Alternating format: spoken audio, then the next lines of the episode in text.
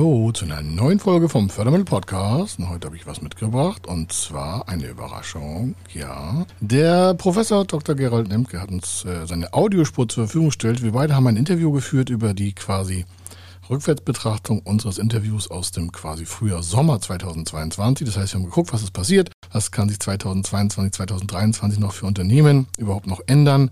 Junge Unternehmen, alte Unternehmen, wie ist es mit der Gründung? Und aus seiner wissenschaftlichen Sicht hat er mal ein paar Fragen gestellt und wir haben darauf Antwort gegeben, warum. Er ist ja dementsprechend äh, an der Hochschule und dementsprechend hat er auch die richtigen Zugänge auch zu den wissenschaftlichen Betrachtungsweisen. Und die haben wir gespiegelt auf das Thema Förderprogramme, immer im Rückblick auf das, was wir schon besprochen haben. Also, A, bitte nochmal genau zuhören, warum. Hier trifft einfach mal zwei Welten miteinander in Form der Chancennutzung für Sie als Hörer. Und äh, wenn Sie beides berücksichtigen, dann sind Sie auch weiter vorne dabei. Und das andere ist, wir hatten das ja auch als Rückspiegelung aus den ersten äh, Interviews schon aus dem Frühjahr Sommer 2022. Das heißt, Sie sehen die Entwicklung und können daran auch schon ein paar Trends ableiten und für sich auch nutzen. Also, hier ist die Audiospur aus dem Interview für Sie direkt auf die Ohren. Bis dann. Er ist Mr. Fördermittel, Buchautor, Vortragsredner, Moderator seiner eigenen Fernsehsendung zum Thema Fördermittel und Geschäftsführer der Feder Consulting. Mit seinem Team berät er kleine, mittlere und große Unternehmen rund um die Themen Fördermittel, Fördergelder und Zuschüsse. In diesem Podcast bekommen Sie wertvolle und entscheidende Informationen, wenn es um die Themen Investitionen, Innovationen und Wachstum in Unternehmen geht. Über 25 Jahre Erfahrung, mehrfache Auszeichnungen als Fördermittelexperte, mehrere Milliarden Euro betreutes Investitionsvolumen und über 11.000 Unternehmensprojekte. Davon können Sie jetzt profitieren. Hier ist der Fördermittel-Podcast mit Kai Schimmelfeder. Ein herzliches Willkommen hier zum neuen Profcast. Nee, kein neuer Profcast, sondern eine neue Folge des Profcast-Kanals. Ich freue mich sehr, dass du wieder eingeschaltet hast und in dieser Folge mir die Treue, nicht nur mir, sondern vor allem ja auch äh, den vielen Gästen, die ich dabei habe. Und heute habe ich einen, ja, natürlich wieder einen ganz besonderen Gast. Nein, den kennst du vielleicht schon. Und zwar ist das der Kai Schimmelfeder von Feder Consulting. Das ist Mr. Fördermittelberatung oder Mr. Fördermittel. Und wir, wir wollen jetzt einfach mal eine Schleife drehen was im Jahr 2022 äh, es an neuen Entwicklungen gab und das natürlich dann entsprechend vertiefen. Du nennst dir also, was gibt es für neue, coole Fördermittel, auch für dein klein- und mittelständisches Unternehmen oder wenn du im Konzern arbeitest, ähm, was gibt es da für Möglichkeiten?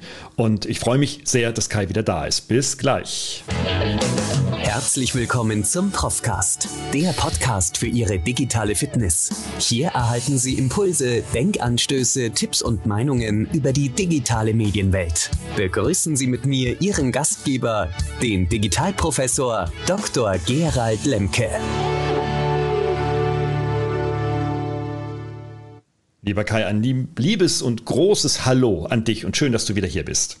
Ja, vielen Dank für die Einladung. War gerne und mache ich super, super, super, super, will ich super, super gerne mit dir. Gerne. Super, ich freue mich sehr. Ich hoffe, die Zuhörerinnen und Zuhörer freuen sich auch. Äh, ansonsten habt ihr jetzt eine knappe Stunde Zeit, äh, das zu entscheiden, ob ihr euch freuen könnt oder nicht. Auf jeden Fall wird es sehr nutzwertig werden. und wir, und wir, steigen, wir steigen gleich ein. Ähm, wir haben im Vorgespräch schon über Fördermittel und ähnliches gesprochen, unter anderem auch für Existenzgründerinnen äh, und Existenzgründer. Aber ja. Ähm, wir haben festgestellt, und das ist auch immer wieder das, was wir feststellen, lieber Kai, Geld ist ja genug da. Jetzt arbeite ich aber in einem Staatsunternehmen und da haben wir in diesem Jahr eine interessante Entwicklung, die ich so noch nie erfahren habe, die Heizung wurde abgestellt bzw. auf 18 Grad runtergeregelt im ganzen Land Baden-Württemberg. Ich sitze also in einem Büro nicht länger als eine halbe Stunde, weil ich dann durchgefroren bin. Ich wurde auch ja. dann krank, das hat aber auch keinen interessiert. Ähm, und äh, äh, Warmwasser wurde, die Warmwasserhähne wurden abgebaut, demontiert, sodass nur noch Kaltwasser kommen kann. Das ist wohl die günstigste Variante, vom Warmwasser wegzukommen. Mhm. Und alles redet über Nachhaltigkeit und trotzdem muss wegen Corona gelüftet werden. Also, es ist genug, Aha. es ist genug Geld da. Wir sitzen aber im Kalten, obwohl wir gar keinen Krieg in Deutschland haben. Wie siehst du das mit der Geldmenge in Deutschland? Ja, also das ist ja für die Hörer muss man dazu sagen, wir machen das seit 27 Jahren in der Fördermittelberatung. Wir haben äh, jetzt 6 Milliarden Euro und dieses Jahr wahrscheinlich schaffen wir äh, insgesamt nochmal eine Milliarde mehr an Finanzierungsvolumen bewegt mit, mit der ganzen Crew hier.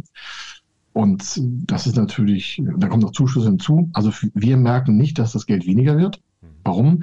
Hier melden sich ja nur Unternehmen, Inhaber, Geschäftsführer, Vorstände, die sagen, wir wollen ab einer bestimmten Größe von, was ich, eine Viertelmillion Euro, das ist ja unser Kernjob, also, aber die Fördermittelung, die heute sprechen, gilt für alle. Nur wir sind anders aufgestellt für eine Größe. Und da sagt ja keiner, ah, liebe Feder Consultings, ich wollte mal anrufen oder eine E-Mail schreiben und Ihnen sagen, dass wir nicht investieren. Das passiert ja nicht. Ja haben ja nur Kontakte mit steigendem Bewusstsein für mehr Investitionen. In Energieeffizienz, das gehört zu dem Thema Nachhaltigkeit auch rein. Warum? Das wird ja auch stark in der Förderung äh, beschrieben. Einige sagen, es ist zu bürokratisch. Einige sagen, oh, das ist aber alles äh, mit, mit Auflagen bedient. Ich sage, naja, es kommt auf welches, darauf an, welches Förderprogramm Sie haben. Also es ist mehr Geld als 2021 und äh, 20 und auch als 2019.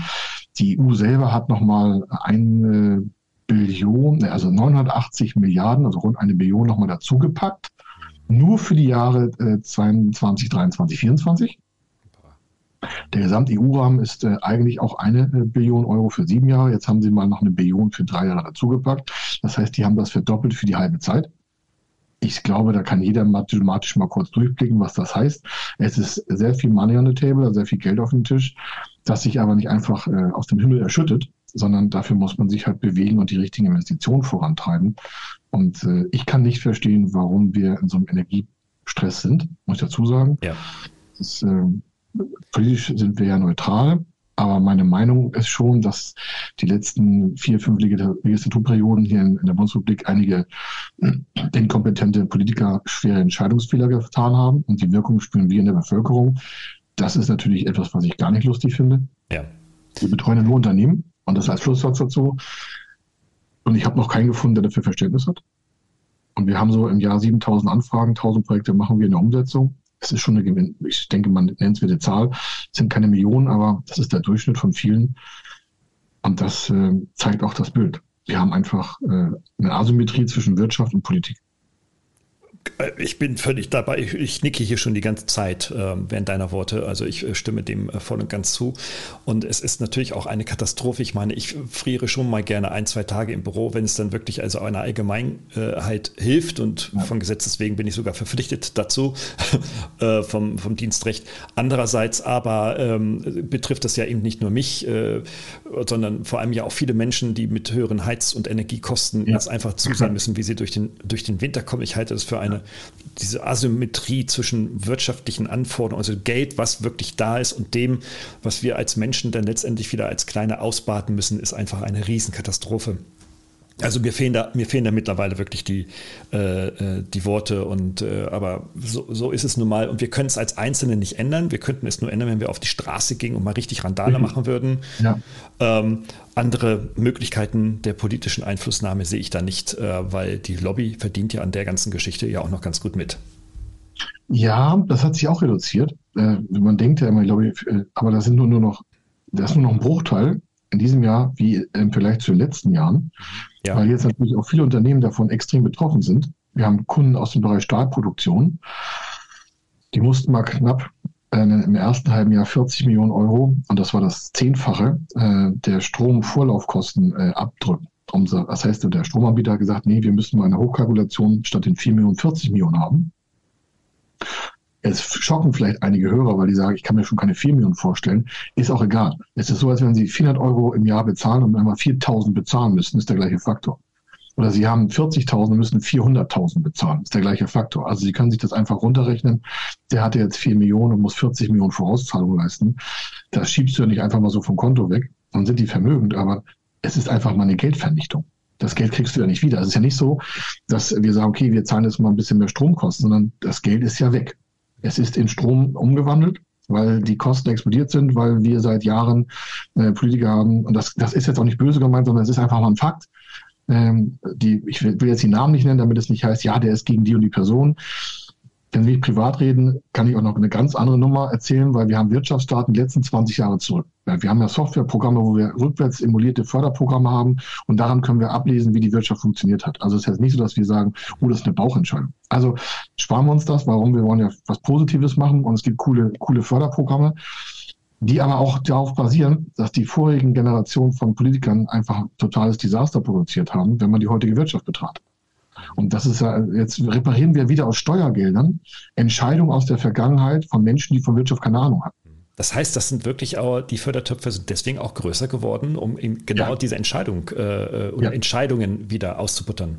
Ja, nicht nur innenpolitisch in Deutschland, auch Europa. Oder ja. ich nehme mal ein ganz aktuelles Beispiel. Ich freue mich, in Anführungsstrichen, ist ein bisschen ironisch gemeint, ja. dass der Inflation Reduction Act, das ist das ähm, Inflationsreduzierungsprogramm äh, der Amerikaner, das ist im August verabschiedet worden. Die sind jetzt, die haben das verabschiedet mit Geld und sind jetzt aber noch, weil die EU auf die Schliche gekommen ist, in Anführungsstrichen, also die EU ist jetzt aufgewacht vor ein paar Wochen und hat festgestellt, oh, was haben denn die Amerikaner da entschieden? Jetzt sagen sich deine Hörer, was hat denn der Förderprogramm FUZI da mit amerikanischen Inflation Reduction Act zu tun und so?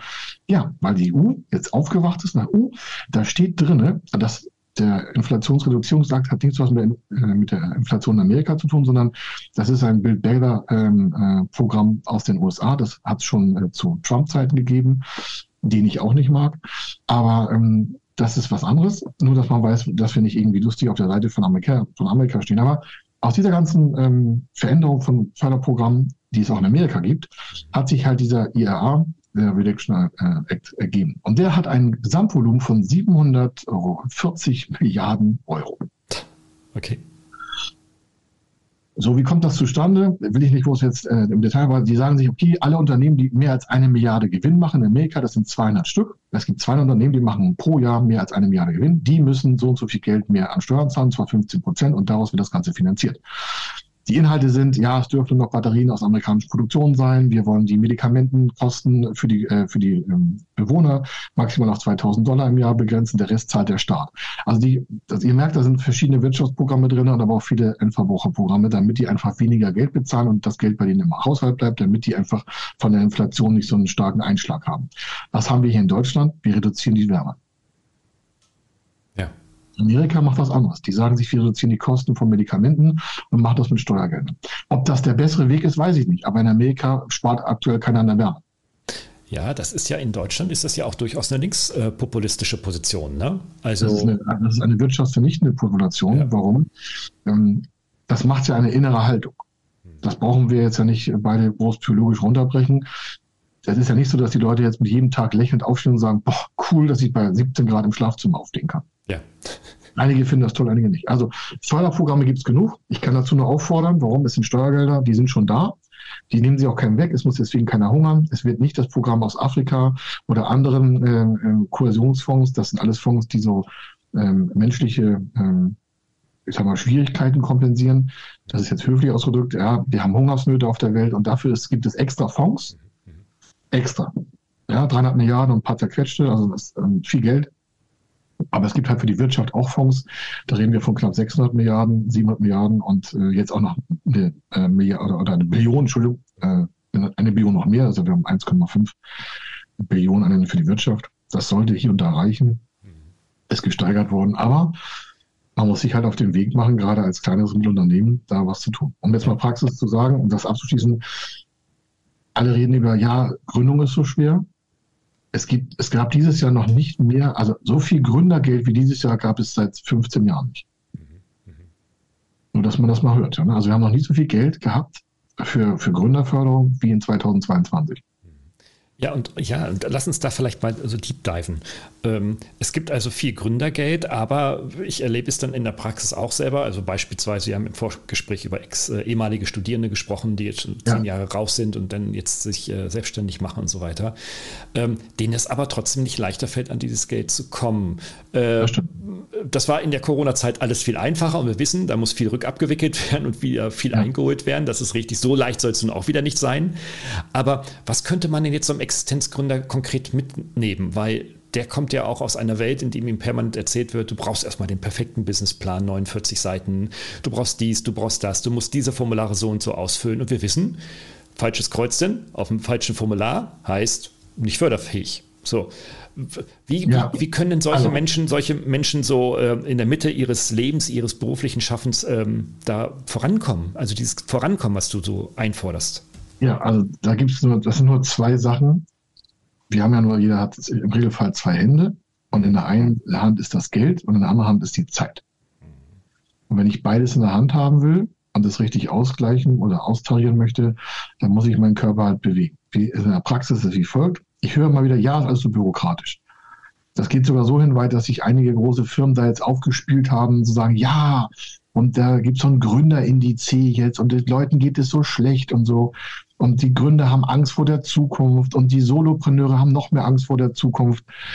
Also dieses Unternehmen müsste man ja glatt mal die Wand stellen. Warum? Jetzt wird ja das Negative noch verstärkt. Also die haben sich da richtig Mühe gegeben, darzustellen, wie schlecht es diesen Gründern geht.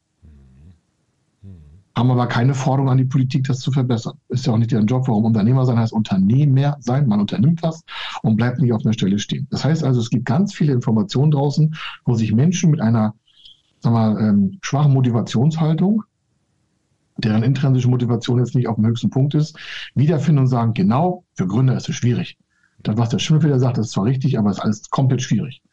Ich sage, ist ja immer eine Frage, wo Sie starten. Was ist Ihr, was ist Ihr Rahmen?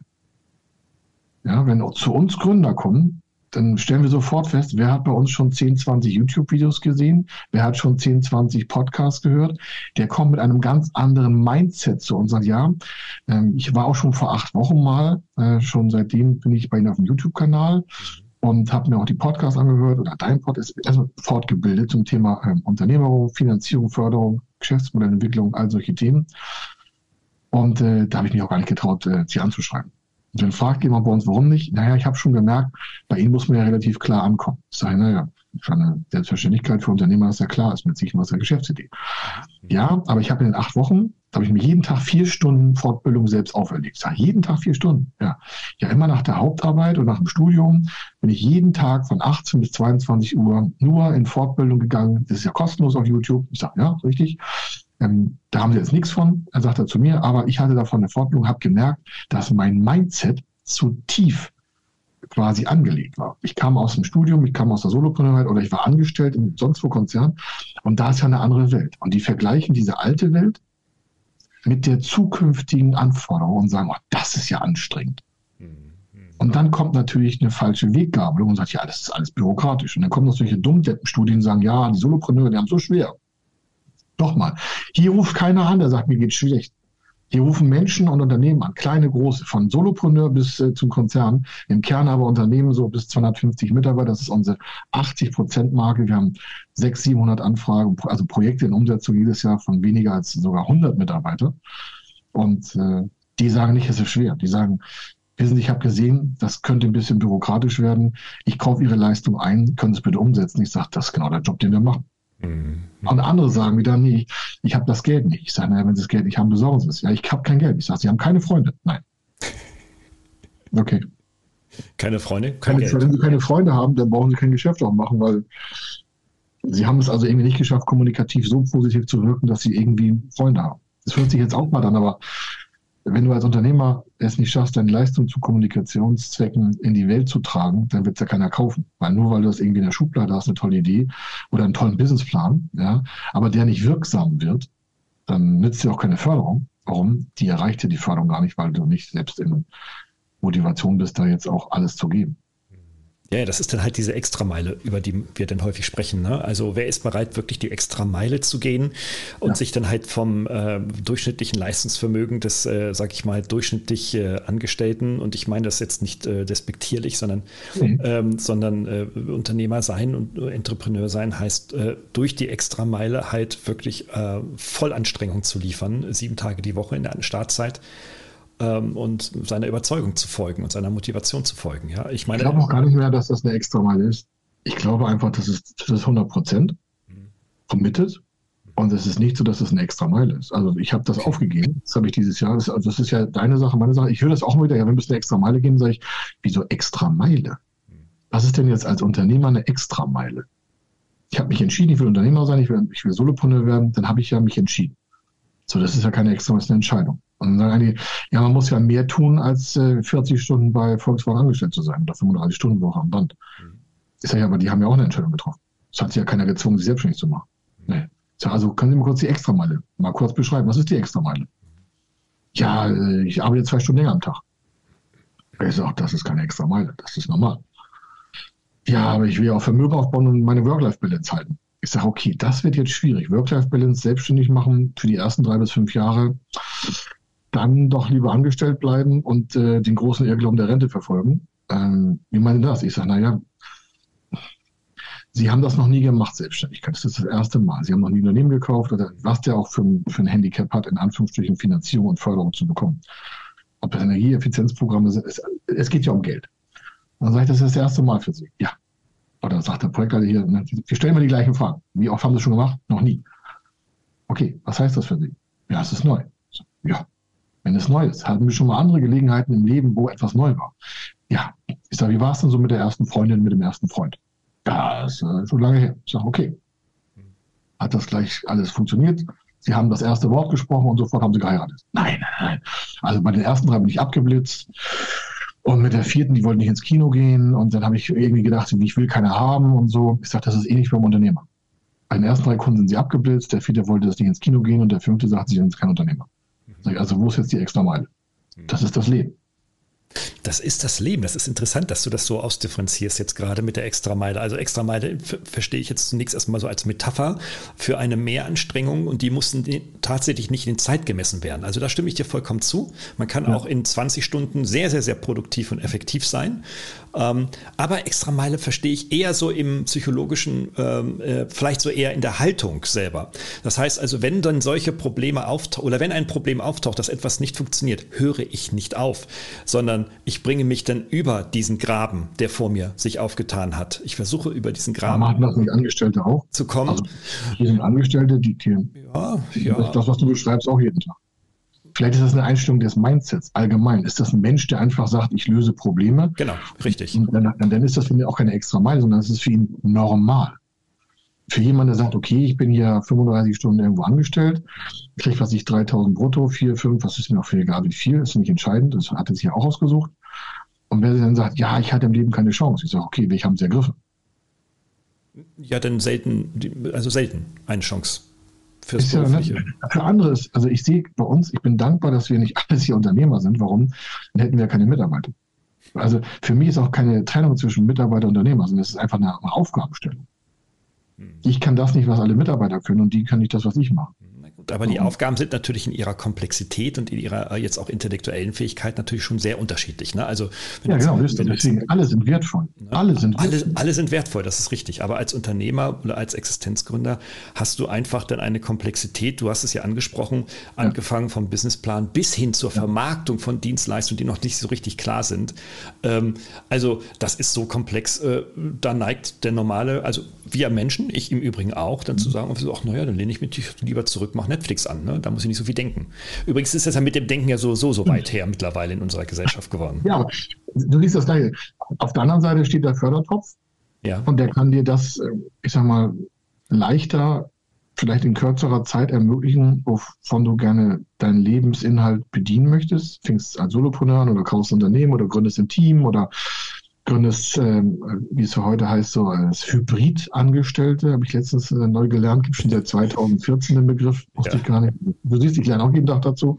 Ja. Das zu bezeichnen, Hybrid-Angestellte, was ist denn das denn wieder für ein habe ich gedacht, äh, Okay, ich, anyway. Wenn, man, wenn mein Töchterchen, Kai, wenn mein Töchterchen mich fragt, irgendwie so, was soll ich mal werden, und wir sagen, du wirst Hybridangestellte. Das ist, das ist geil. Aber was muss ich denn da machen? Oh ja, alles oder nichts, egal. Und vor allem, egal von wo. Ja. Also bitte äh, auch die, an die Hörer, weil wir, wir driften ja ganz schön in verschiedene Themen ab, nochmal zurück.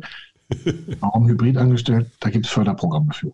Deswegen haben wir das bei uns mal aufgenommen. Hybridangestellte äh, also hybride Menschen äh, oder Erwerbs, hybride Erwerbstätige heißt es übrigens, Entschuldigung. Hybride Erwerbstätige gibt es eine tolle Studie vom IFM, Institut für Mittelstandsforschung in Bonn. Und dafür gibt es Förderprogramme, nicht nur speziell für hybride Erwerbstätige, sondern allgemein für Menschen, die nebenberuflich sich selbstständig machen. Gefördert, gefördert wird aber nicht der Mitarbeiter, sondern das Unternehmen, richtig? Genau. Mhm.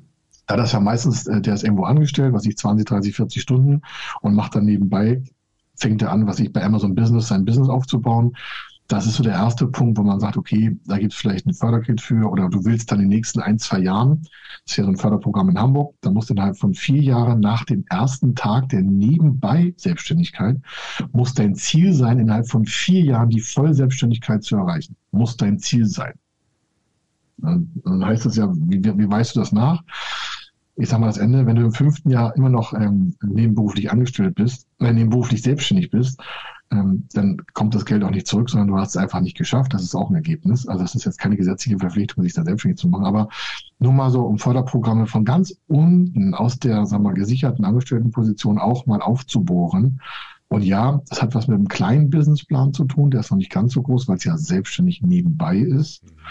Und ja, es hat was mit Bürokratie zu tun. Man muss ein paar Anträge ausfüllen. Und ja, man muss die richtigen Kreuze stellen. Aber es kann keiner sagen, ist so schwierig in Deutschland.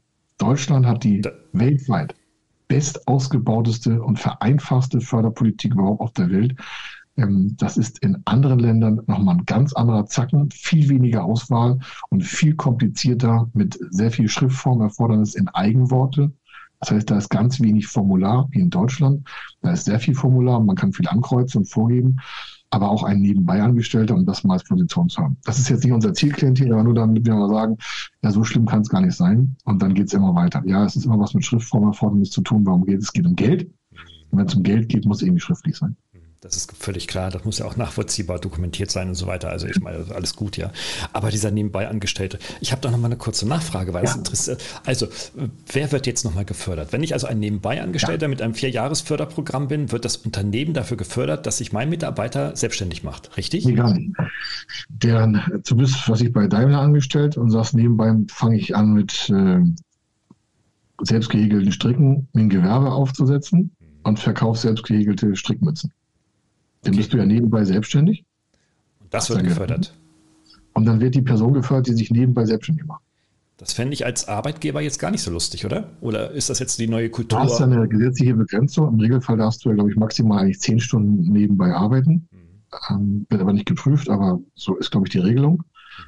Mhm. Und du darfst dein Arbeits- und Dienstverhältnis nicht davon äh, negativ beeinflussen lassen. Und äh, es gibt auch öffentliche Stellen, die, ähm, ich weiß es, aus dem Krankenhausbereich musst du dir das genehmigen lassen, dass du nebenberuflich so und so viele Stunden die Woche arbeiten darfst. Hm, hm, ja, ja, das im öffentlichen Dienst, also im öffentlichen Sektor ist, ja, das, genau. ist das fest geregelt, ja, das stimmt. Also da fängt das an. Ne? Aber davon haben wir jetzt keine Kunden, weil das ja nicht unser Brett ist, weil die werden kaum eine Viertelmillion einfach investieren.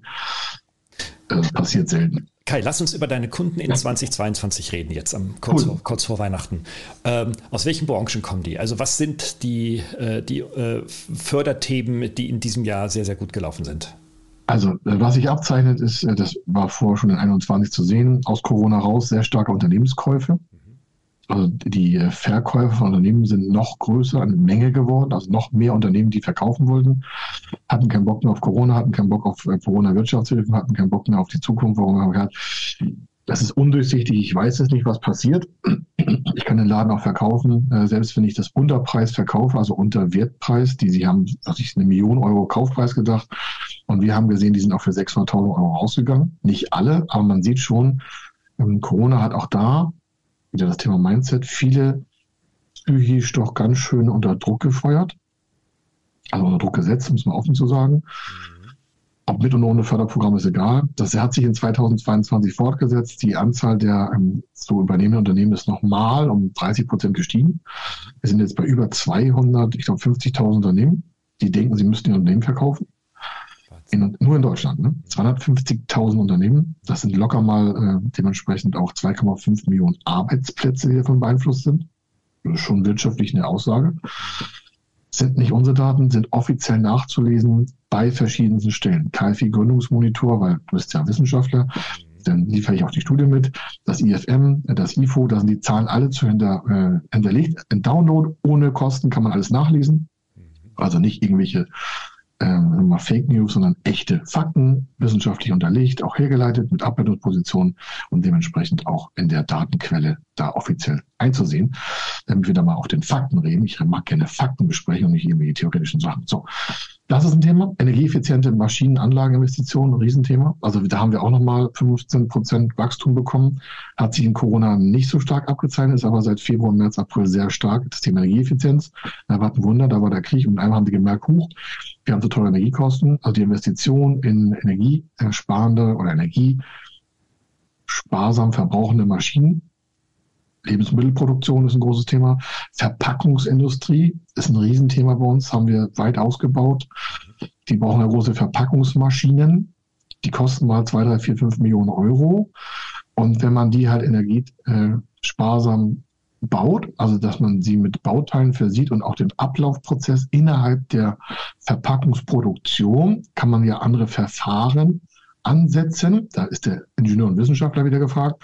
Und weil das eine Vorleistung ist, diese Maschine besser energetisch aufzustellen, wird dann der Käufer der Maschine, also das ist der Unternehmer, der kauft eine energieschonendere Maschine und der kriegt dafür äh, Geld, weil äh, pro eingesparter Tonne CO2 gibt es zwischen 500 und 900 Euro. Das ist schon eine Menge Geld.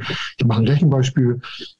Und, äh, ähm, wir haben verschiedene Lebensmittelproduzenten und Verpackungsbereiche bei uns und äh, da haben wir jetzt äh, im Sommer abgeschlossen. Es hat aber auch vier Monate gedauert. Warum? Weil das technisch sehr anspruchsvoll war.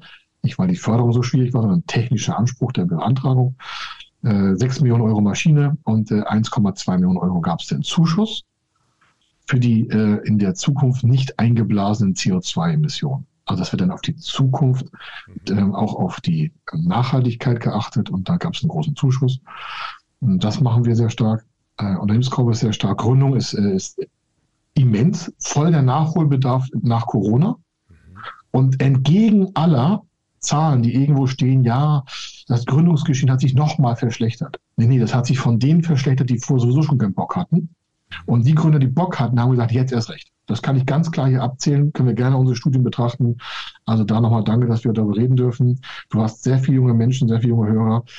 Da kann ich nur sagen, lasst euch nicht von negativen Meldungen in irgendwelchen Medien, egal welcher Sender, egal welcher Kanal, egal welche Paper News ihr lest, macht euch ein eigenes Bild, sprecht mit Menschen, die in the business sind, wie ich immer sage, die echte Daten haben aus der Praxis.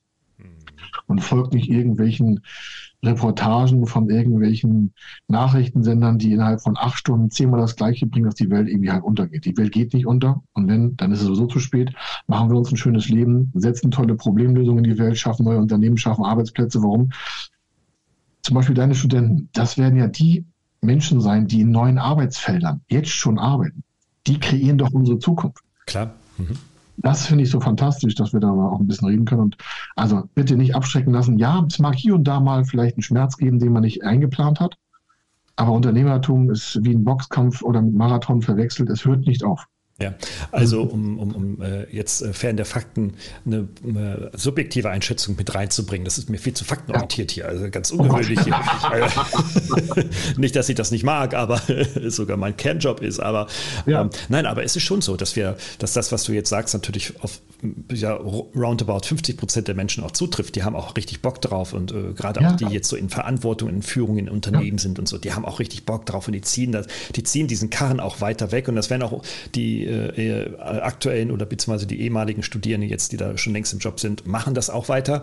Aber wir mhm. haben natürlich auch immer in Deutschland so äh, polemisch gesagt und Fakten wissend äh, rund 50 Prozent, die sagen irgendwie so, nee, nee, also nicht so, die war so schön und so, das Wirtschaftswunder war so klasse damals und so, warum wir das Wirtschaftswunder und so, weißt du, so nach dem Motto, mach mich happy, mach mich reich, mach mich schön, aber ich möchte ja. nichts dafür tun. Und ich glaube, das muss einfach auch so ein Appell sein, auch jetzt gerade im digitalen ja. Bereich, ja. Wenn ich Digitales nicht gestalte, dann machen das andere für mich und da bin ich kein Akteur, sondern ich bin ein ja. Opfer, um in der GNZ-Sprache zu bleiben. Ja, ja. Oder? Wie siehst du das? Total. Ja, ey, das ist neu. Da können die Stunden, da habe ich letztens einen Vortrag gehalten, war eine riesen fette, will ich, ich sag's mal so offen, bin ja schon ein paar Tage älter, äh, also als 30, bin ja jetzt 52, ich glaube 54, 52, weiß nicht, 54. Aber ich fühle mich wie 32. Geringfügig älter als 30, ja, ja. Sehe ja, geringfügig. Ja. Aber nicht, dass ich sage, ja, das sind so die alten Herren, so weiße Haare. Aber habe ich so kurze Haare, da kann man die Farbe gar nicht erkennen, das ist der Vorteil. Also ich habe keine weißen Haare. Nein, jetzt mal im Ernst. Viele verwechseln ja so Lebensalter mit irgendwie Trägheit. Das ist bei uns was ganz anderes. Wir suchen ja auch immer neue Leute, die da dementsprechend also angestellt sind. Und da merkst du den Spirit. Und dann sind diese Leute total begeistert, wie digital wir intern die Prozesse schon haben. Weil die denken, wir arbeiten noch mit fünf Durchschlägen. Die sagen, hier ist nichts mit Durchschlag. Schon seit Jahren nicht. Und dann sagen sie, ach, das wusste ich gar nicht. Und dann sage ich, warum? Ja, also digital ist ja vieles noch ganz offen in Deutschland. Ich sage, genau. Und äh, gibt ja auch da eine Rangliste, auch mit Studie. Ich weiß, du willst es ein bisschen lustiger haben, aber wir sind in Deutschland echt äh, auf dem drittletzten Platz in Europa. Ja. Wenn wir äh, mal England rausnehmen oder Großbritannien, sind wir 26 Positionen, davon sind wir Platz äh, 22. Ähm, das ist natürlich äh, heilig. Also das ist, äh, das kann man ja in Worte gar nicht fassen. Das Land der Ingenieure, Dichter und Denker ähm, ist zum Beispiel hinter Portugal, hinter Spanien.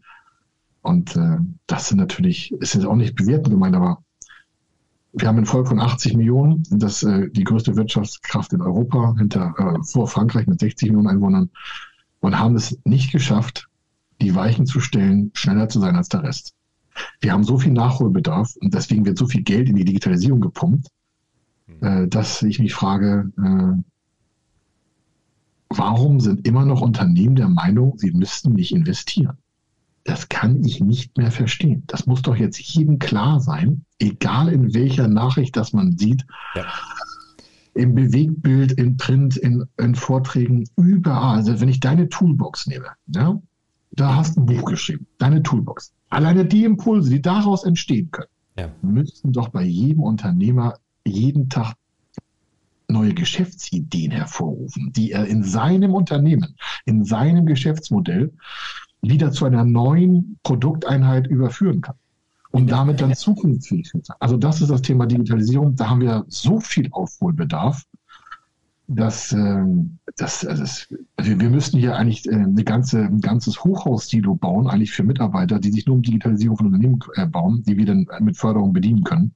Ja, ja würde ich würde ich sofort, wäre ich sofort mit dabei und, ja, und ja. Äh, würde sogar die Schere dem Bürgermeister hinterher tragen, wenn das so der Fall wäre zum, äh, für die. Ich rufe dich an. Ich wir sind dabei. Ich habe ja, im Vorfeld gesagt, was wir alles vorhaben. Das eine Thema ist die Spezialabteilung für Digitalisierung. Die haben wir ja schon seit fünf Jahren, aber die werden wir nochmal doppelt ausbauen, weil ähm, es liegt oftmals am Geld, muss man dazu sagen. Wir haben ja durch Corona sehr viel Liquidität eingebüßt in den Unternehmen. Das muss man auch ganz offen sagen. Klar. Das ist kein effektiver Eingriff. Und da ist natürlich auch eine gewisse Zurückhaltung, ich sag mal Investitionsangst, Klammer zu, vorhanden, gerade in kleineren mittleren Unternehmen, die jetzt nicht so äh, das Geld ähm, mal locker liegen haben, um mal 2, 3, 4, 500.000 Euro für Digitalisierungsprojekte äh, einzusetzen. Aber das ist genau der Fehler. Die können auf Förderprogramme zurückgreifen und können sich den Erfolg vorfinanzieren lassen. Den Erfolg vorfinanzieren heißt in diesem Fall, die können die gesamte Digitalisierungsstrecke jetzt umsetzen und fangen dann vielleicht mit Zuschüssen gerechnet erst in ein, zwei, drei Jahren mit der Rückzahlung der vorinvestierten Mittel an. Da sind die Zuschüsse schon drin, Förderkredite, Eigenkapital, da kann man tausend Sachen machen, aber man muss es halt auch wollen. Ja, äh, das ist ja immer dieses äh, Wollen können dürfen, diese Triade äh, bei uns, bei uns Menschen, die, wenn dann die äh, Ambivalenzen aufeinandertreffen, also viele Menschen mit diesen Ambivalenzen im Unternehmen zusammenarbeiten, natürlich keine klare Fahrtrichtung gibt. Ähm, das ist, glaube ich, so das große Problem. Es gibt da einfach kein, äh, äh, in vielen Unternehmen kein äh, einheitliches Commitment, ähm, ja. sich in diese Richtung zu bewegen. Das nehme ich wahr. Und das ist ein ja. Grund. Es gibt immer, es gibt nie einen Grund. Äh, die gibt es nur in bestimmten blauen Parteien. Ähm, aber äh, es gibt äh, viele Gründe, aber das ist sicherlich ein gewichtiger Grund, den ich beobachte. Ich, nehme, ich nehme auch wahr, also fern dieser schlechten Positionierung Deutschlands, äh, jetzt schon seit 20 Jahren im Übrigen, im unteren Drittel oder Viertel, ja, besser gesagt, ähm, ja. nehme ich wahr, jetzt mit unserer, du hast die Toolbox angesprochen, du meinst äh, die KI-Toolparty.de, ja. ähm, ne, die wir jetzt in diesem Jahr ja gelauncht haben im Juni und da wir haben jetzt seitdem 15 Live-Webinare gemacht, ähm, weil wir, also wir heißt der Christopher Meil und ich, die mhm. äh, Mission verfolgen, jeder kann KI und jeder, der sich mhm. nur damit beschäftigt und wir ihm zeigen, was er damit machen kann, äh, hat nur eine Chance. Er muss überzeugt sein, äh, mit dem einen Tool oder mit dem anderen etwas zu machen, weil man damit Innovationen nach vorne treibt. Ähm, einerseits, aber andererseits auch Produktivitäten schafft und drittens vor allem dann auch die Jobs der Mitarbeiter enriched, also anreichert. Ne? Man macht einfach Mitarbeiter fähiger, ja. ähm, digitale Environments, also Umfelder und bis hin zu Geschäftsmodellen mitzuentwickeln. Und äh, dann nehmen wir Folgendes wahr, das ist jetzt so meine Botschaft vor diesem Hintergrund, dass wir ähm, in diesen Webinaren in der Regel ausschließlich nur diese First Mover haben. Wir haben also die, die eine gewisse Affinität zum Digitalen haben, die auch schon mal was ausprobiert haben, die kommen dann. Ja. Äh, aber die andere 50 Prozent, die anderen 50 Prozent unserer Gesellschaft, die anderen 40 Millionen, die kriegst du dann nicht rein wir machen es ja schon umsonst, aber die kriegst du da nicht rein. Und die wollen auch nicht überzeugt werden, sondern die diskutieren lieber im aktuellen FAZ-Podcast, hey, es gibt da jetzt einen neuen Chatbot, der äh, schreibt dir äh, äh, neue Texte und diskutieren, bevor der überhaupt erschienen ist, darüber, wie schlecht das ist und dass die Kultur unseres ja. Abendlandes ja schon längst untergegangen ist. Wo ich so denke, irgendwie so, ja, wirklich, wenn die FAZ im Digital-Podcast mit zwei Protagonisten, denen man an, also zumindest andeuten könnte, okay, dass sie eine ja. digitale Affinität haben, dann darüber sprechen, äh, das, also wirklich kulturkritisch denn hinterfragen, was ja notwendig ist. Aber hey, da ist was noch nicht auf dem Markt. Das ist eine unfassbar disruptive Technologie von OpenAI, ja. die die da auf den Markt geworfen haben. Milliardenschwer. Das wird die ganze Welt wird das disruptiv verändern. Und dann wird darüber in Deutschland diskutiert, wie schlecht das doch ist. Und sie bedienen damit die konservativen Leute, die 50 Prozent innovationsfeindlichen in unserer Gesellschaft, die sagen, oh, was muss ich mich bewege, sitze ich auf dem Sofa, gucke Netflix, wenigstens das ja. Ähm, und äh, das ist, es ist, es ein, da bleibt nur Unverständnis. Ne? Aber es ist die Realität. Es ist, voll bei dir. Aber es, ja, ja. es ist die Realität. Weißt du, und mit denen musst du ja auch gar nicht darüber sprechen, ähm, welche Fördertöpfe gibt es sondern die sagen, die, die, sagen nur irgendwie so, ja, Förderung nehme ich mit, aber ich musste dafür bitte nichts tun. Und, und, da hast du mir ja im Vorfeld erzählt, wie, wie, wie viele Berater sich in Deutschland so krakenartig so äh, genau ja. dieses Bedürfnis befriedigen, aber letztendlich scheitern. Kannst du dazu noch mal was sagen? Ja, gerne.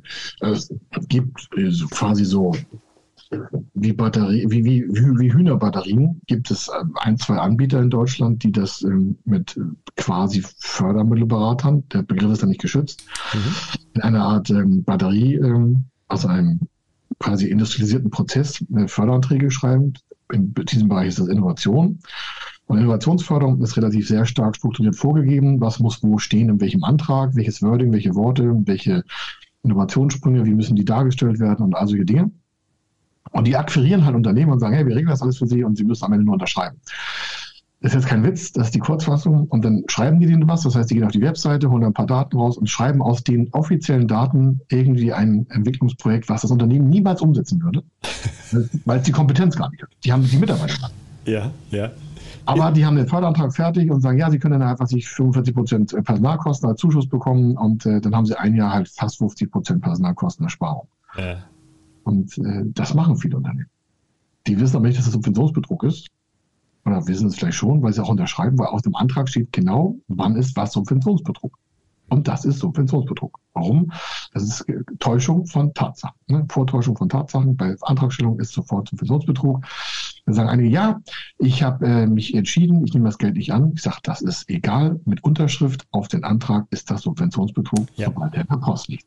Das vergessen ja immer viele. Die denken, ja, ich habe das Geld gar nicht bekommen. Ich sage, das ist egal. Sie haben den Antrag falsch gestellt. Und solche äh, Berater, da habe ich ja natürlich echt eine, eine, Hasskappe auf. Warum? Sie zerstören halt viele kleine und mittlere Unternehmen, weil die natürlich dann wirtschaftlich davon sehr stark beeinflusst sind, weil sie müssen das Geld zurückzahlen, sie haben eine Strafanzeige am Hals und natürlich ist das eine Reputationsschaden, die kriegst du nicht wieder weg. Mhm. Diese Unternehmen kommen ja nie wieder in die Förderung. Die haben ja das Ganze vergessen. Also es ist jetzt kein Weg, sind diese Unternehmen haben erstmal mit der eigenen Hausbank Schwierigkeiten, die vorher gar nicht involviert war, weil das Programm, was ich genannt habe, hat mit der Hausbank nichts zu tun. Das ist ein Zuschussprogramm aus dem Bundesministerium für Wirtschaft und Klimaschutz, also bei Herrn Habeck aufgesetzt mit Finanzmitteln der Deutschen Republik hier. Also das ist einfach Steuergeld. Mhm. Und äh, dann denken die, ja, dann zahlen wir es halt zurück. Ich sage, das ist auch schwierig. Warum ist ein Straftatbestand? Okay, dann zahlen wir es trotzdem zurück. Ich sage, ja, aber Sie müssen ja der Bank sagen, wo Sie das Geld hingepackt haben, weil da kommt ja ein Strafbefehl. Mhm. Ist ja, kommt ja die Staatsanwaltschaft die sind innerhalb von vier Wochen dabei und äh, dann kriegst du das halt in die Akte. Darum gibt es ja bei den AGB der Spar, also es gibt ja Bestimmungen bei Banken und Sparkassen, Volks- und Raiffeisenbanken, wenn sich deine wirtschaftliche Lage unverhältnismäßig ändert oder plötzliche Ereignisse auftreten, die deine wirtschaftliche Kraft verein, äh beeinflussen, und der Zuschuss ist 250.000 Euro, das ist ein wirtschaftlicher Einfluss. Das heißt, du verzichtest auf dieses Geld, indem du es zurückzahlst hast natürlich sofort ein Cashflow-Problem und das musst du echt der Bank melden. Meldest du das deiner Bank nicht, weil du denkst, oh Gott, wenn die Bank das mitbekommt, dann machen die mir das Konto zu, dann begehst du die nächste Strafe, äh, keine Strafe, sondern dann hast du einen Verstoß gegen die AGBs der Bank und Sparkassen, weil du halt diesen Öffentlichkeitstatsbericht nicht erstellt hast. Und dementsprechend kommt das nächste, die können dir innerhalb von Tagen das Konto zumachen. Und wenn das einmal passiert, kannst du den Laden zumachen, du kriegst so schnell kein zweites Konto aufgemacht. Aber du meinst, Gier frisst Hirn. Und ich sage, wer das einfach so macht, dem gehört, der, der, hat auch nichts in Deutschland mehr zu suchen. Es sind primär kleine und mittlere Unternehmen. Ja. Ähm, so, so, so, bis 50, 60, 70, 80 Mann, die sind da total gefährdet. Größere Unternehmen, so ab 250, begehen diese Fehler nicht. Warum? Die haben Compliance. Und die haben eine Befehlsgewalt und die würden den Fördermittelberater immer vorher prüfen, was er da für einen Schrott macht. Und da kommen solche Sachen gar nicht hin. Aber die Unkenntnis vieler kleiner Unternehmen ist der Grund, warum solche schlechte Beratung immer noch greift. Ähm, das ist aber auch in anderen Beraterbereichen so, ist nicht nur in meiner Branche so. Ähm, deswegen haben wir ein Sachverständigenbüro. Wir haben dieses Jahr 120 Verfahren begleitet gegen andere und gegen solche Berater. Warum? Ich bin ja nicht Fördermittelberater geworden, um irgendwelche Kohle abzugreifen, sondern um einen wirtschaftlichen Vorteil auch schneller in die Welt zu treiben. Ich habe damit ja angefangen, mein eigenes Unternehmen war ja genauso. Also siehst, Überall gibt es verschiedene verrückte Leute, die denken, sie müssen mal Geld abgreifen und sich irgendwie Bürokratie sparen. Diese Quick Wins, wie ich sie nenne, diese schnell gemachten Gewinne, sind einfach nur trügerische, wie in der alten griechischen Mythologie, ja. ich sag mal, genutzte Ablenkungsfeuer zur Vortäuschung falscher Tatsachen, führt zu keinem Unternehmensvorteil. Warum? Genau. Das ist Karma. Das hatten wir eigentlich, das, ist, das kommt auf das Unternehmen irgendwann zurück. Ja. Jetzt sagen einige, oh, jetzt werden sie spirituell. Ich mache den Job seit 27 Jahren und ich kann nur sagen, machen Sie Ihren Job als Unternehmer gut, als Solopreneur, äh, führen Sie die richtigen Unterlagen aus, äh, immer ordentlich, immer die Wahrheit sagen. Warum? Das macht einfach guten Schlaf. Sie haben auch eine Familie. Ja, Sie wollen ja auch, dass Ihre Kinder da nicht irgendwie das Erbe belastet werden. Das, das Thema Erben ist ja noch ein neues Thema, aber weil das fließt alles damit ein, weil du kannst ja auch Schulden vererben. Das wissen ja auch nicht alle. Und auch solche Steuerschulden werden dann auch noch mit vererbt. Denken einige, das geht nicht. Ich sage, das ist Deutschland. Deutschland geht alles fast. Äh, wenn der Staat sich das Geld holen will, dann kann er das auch. Aber es gibt ganz einfache Möglichkeiten. Einfach mal die richtigen Förderprogramme nutzen, sich äh, mit dir unterhalten. Wir haben heute Morgen mal kurz in 15 Minuten mal cool drei Förderprogramme für eine deiner Kontakte zusammengebastelt. Das ging ganz schnell. Und ja, da muss man irgendwie ja, fand ich doch. Das haben wir doch gut ja, gemacht.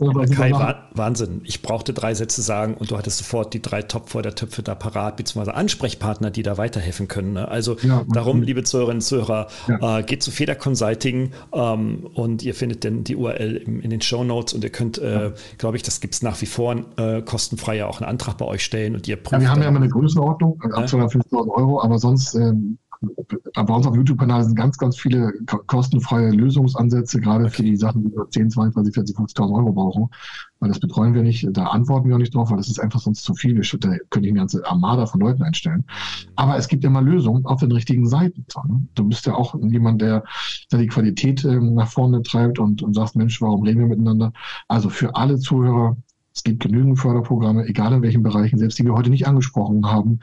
Wir haben äh, ein Sonderprogramm für Energiepreise, die jetzt aufgrund der Ukraine, Belarus und Russland entstanden sind. Das heißt so, UBR, das Programm heißt schon so, ja, Ukraine, Belarus, äh, Russland Förderprogramm. Hat was mit äh, Kostensenkungsmaßnahmen zu tun, kriegt man äh, bis 25 Millionen Euro, um das mal die Endposition zu nennen. Und das ist für Unternehmen, die von der Energiekrise quasi so stark betroffen sind, gibt es coole Förderprogramme.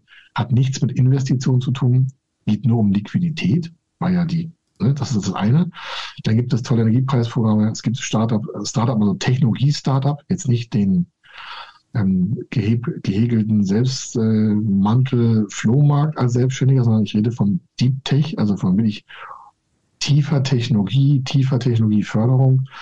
Ähm, gibt es in der EU ein Riesenprogramm mit einem Zuschuss, kurz festhalten, liebe Hörer und Hörerinnen, Zuschuss von 2,5 Millionen Euro. Der Topf ist nochmal erweitert worden, geht auch bis 2027. Also da ist schon echt viel pro, also pro Unternehmen 2,5 Millionen Euro Zuschuss. Kann man noch koppeln lassen mit Beteiligungskapital. Also für die Startups sagen, wir wollen die Welt erobern. Das ist genau das richtige System.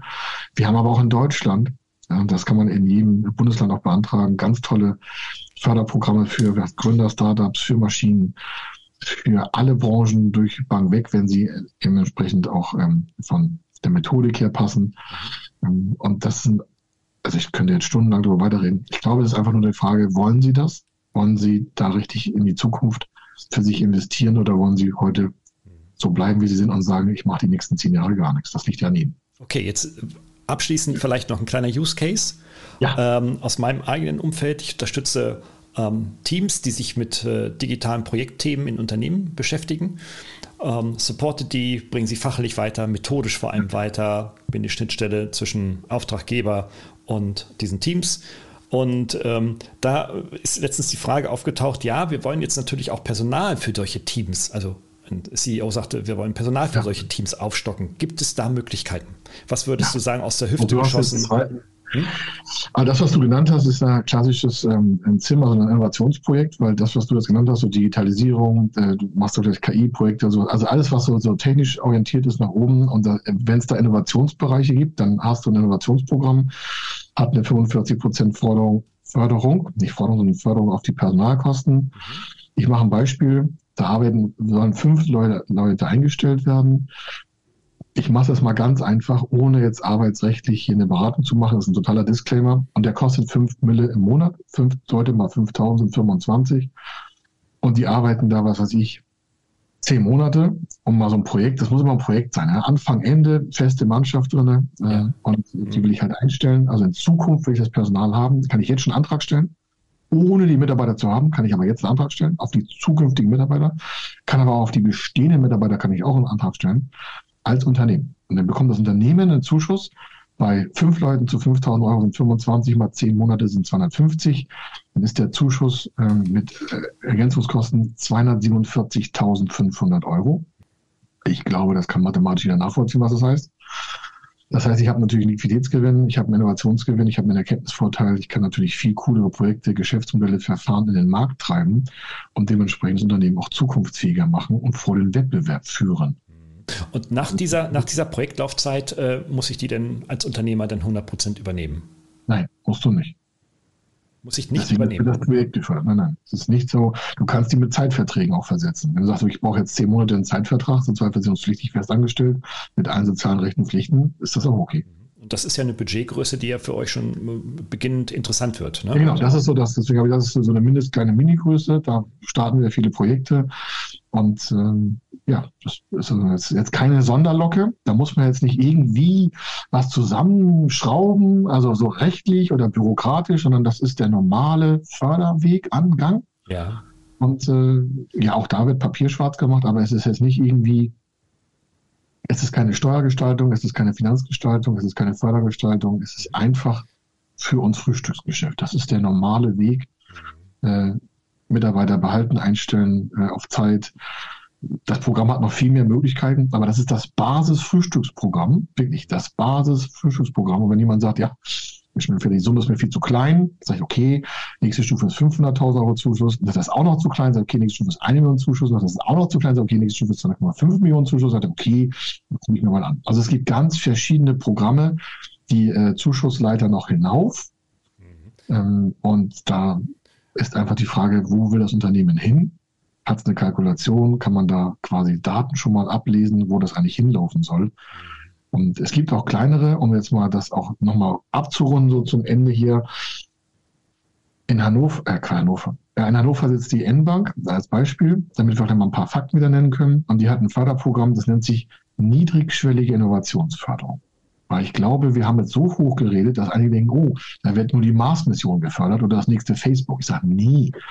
Es gibt in Niedersachsen und auch in anderen Bundesländern ein Förderprogramm, nicht nur in Niedersachsen, aber die haben das mal erfunden. Vor fünf Jahren, glaube ich, haben die damit angefangen und das Wort niedrigschwellige Innovationsförderung in den Raum zu stellen hat mal mit Handwerksleistung angefangen, also da wurden Handwerker gefördert, eine niedrigschwellige Innovationsförderung voranzutreiben, ist dann auf Dienstleistungen und auf alle anderen Branchen ausgeweitet worden. Das Programm gibt es heute noch. Andere Förderländer, also andere Bundesländer haben dieses Förderprogramm auch ähnlich in einer eigenen Gestaltung. Jedes Bundesland hat dann ein Förderprogramm und so.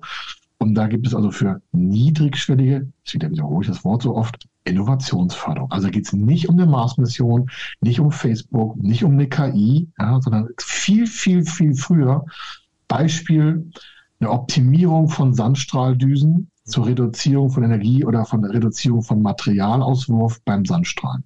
Das ist eine niedrigschwellige Innovationsförderung, haben wir begleitet und hat 135.000 Euro Zuschuss gemacht. Mhm, mh, mh. Also nicht muss nicht Software sein, muss keine Applikation sein, muss nicht KI sein, muss keine Raketenstartwissenschaft sein, muss nicht gleich die Welt verbessern, muss nicht gleich den nächsten Nachhaltigkeitsbericht wesentlich beeinflussen, sondern hat man was mit ganz normalen Unternehmen zu tun, die sagen, hey, das hilft uns, Wir verbrauchen weniger Energie, wir verbrauchen weniger Material, wir können kostengünstiger arbeiten, wir können schneller arbeiten, wir können umweltfreundlicher arbeiten, wir können energieeffizienter arbeiten. Niedrigschwellige Innovationsförderung ist oftmals ein cooler Einstieg. Super, damit hast du ja schon quasi deinen ja, unser eigenes äh, Abschlusswort schon gesprochen. Ne? Also äh, von der ganz hohen Wolke runtergekommen, dann auf die niederschwelligen Innovationsförderungsmöglichkeiten ja. äh, über Startups und so weiter, was ja auch relativ niedrigschwellig ist. Ähm, also hervorragend, wirklich klasse. Ich danke dir viel für diese Einblicke. Jetzt sag aber abschließend noch, ja. jetzt möchte sich jemand, ähm, äh, jetzt also so ein Digitalteamunternehmen oder ein niedrigschwelliger Innovationsförderungsinteressent, ja. Äh, möchte jetzt mit äh, dir zusammenarbeiten arbeiten und jetzt kennen die dich noch nicht. Äh, was haben die für Möglichkeiten? Ähm, wenn Sie ein Projekt haben, dann haben wir eine Webseite, äh, also federconsulting.com, www.federconsulting.com. Das ist äh, unsere Hauptschlagader, da kommen die meisten drüber.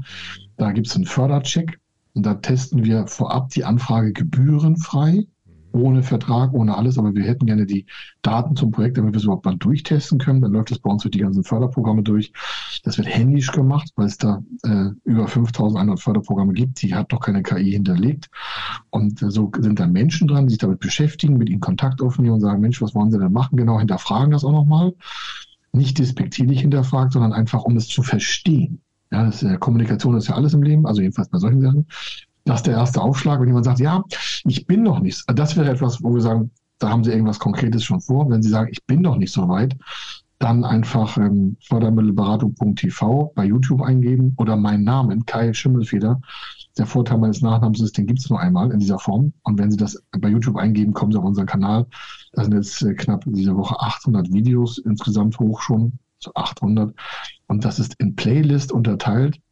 Und einer davon ist Innovation, einer davon ist Startup, gewerbliche Unternehmen. Da gibt es ganz viele Differenzen. Das heißt, man kann sofort auf das Thema aufschalten. Sie müssen also nicht 800 Videos angucken, sondern Sie können in den Bereich, in dem Sie glauben, sich wiederzufinden, sofort Lösungen finden, Hilfestellung, wie die Vorgehensweise ist, um sich dann quasi mit uns auch kommunikativ weiter zu unterhalten. Podcast haben wir auch, aber das höre ich jetzt auf. Auf jeden Fall sonst einfach ähm, federconsulting.com, Kontaktformular, E-Mail schreiben, fertig aus.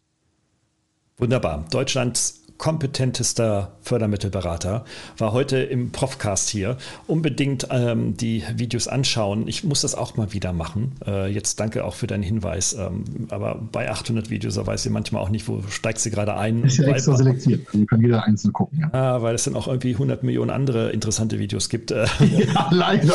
aber, und weil ich auch nicht jeden Tag Förderanträge stelle. Aber wer sich dafür natürlich massiv interessiert, ist ähm, bei, bei Kai Schimmelfeder und in dem YouTube-Kanal und den ganzen Medien, die da drumherum auf jeden Fall super, super gut aufgehoben. Und ich kann wirklich da nur Reputation äh, dir geben, da im Austausch, in der, in der Zusammenarbeit. Wir haben ja auch schon mal einen Fördermittelantrag äh, schon mal durchgekaut.